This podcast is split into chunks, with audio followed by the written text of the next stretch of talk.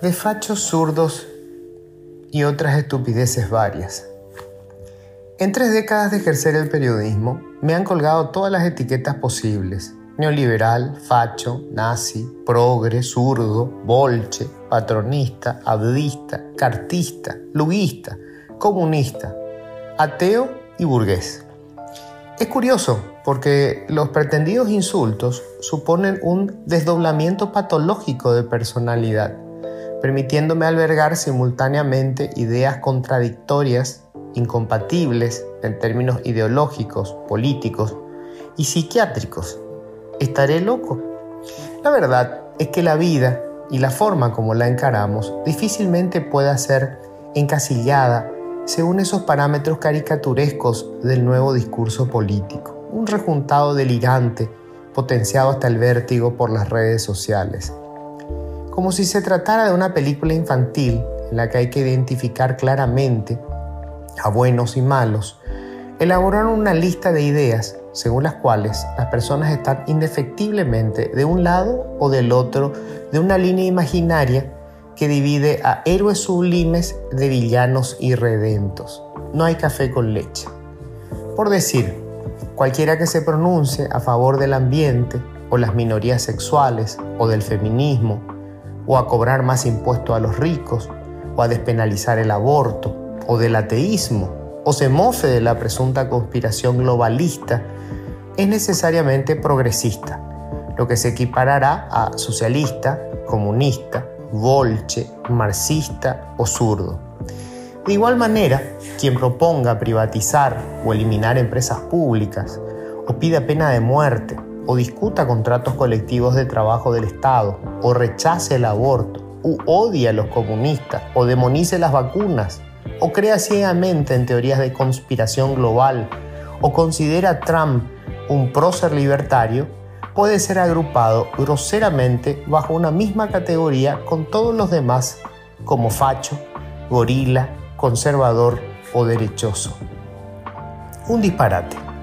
Los seres humanos somos infinitamente más complejos que esta pueril clasificación y lo que es más importante, ninguna de esas ideas nos hace necesariamente buenas o malas personas.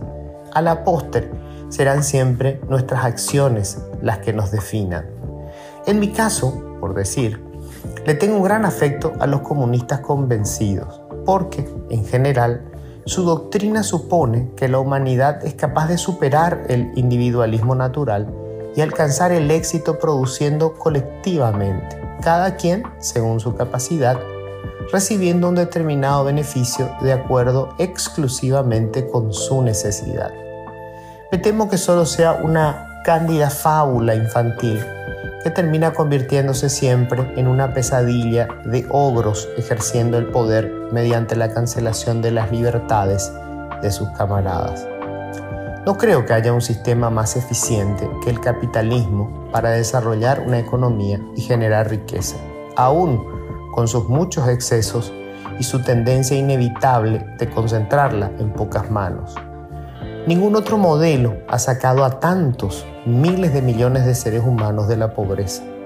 Así lo entendió el pragmatismo chino, que no tuvo empacho en abrazar el capitalismo en lo económico, aunque cuidándose bien de no acompañarlo de los otros beneficios esenciales que hacen a la democracia liberal. En medio de estas dos grandes ideas, el liberalismo y el socialismo, hay un amplio abanico de temas en los que indistintamente puedo estar a favor de uno o de otro. Por otra parte, como no creo en dioses, pongo en duda todas las reglas de moralidad derivadas de convicciones o de convicciones religiosas no puedo sino reconocer que el ejercicio del poder en manos exclusivas de los hombres ha generado un oprobioso modelo de desigualdad entre los sexos y mantengo absoluta neutralidad con respecto a lo que la gente pretenda hacer con su vida sexual. En general, soy un acomodado burgués que disfruta de la vida, que no cree que exista otra y que está convencido de que parte del disfrute pasa por empatizar con los demás seres vivos, no solo los humanos, y hacer lo que esté en mis manos porque también ellos tengan la oportunidad de que su existencia valga la pena. Y soy solo uno más de los trillones de seres humanos que vivieron, viven y vivirán en este planeta. Pretender encasillarnos es tan estúpido que solo puede responder a las estúpidas campañas electorales del estúpido momento que transitamos.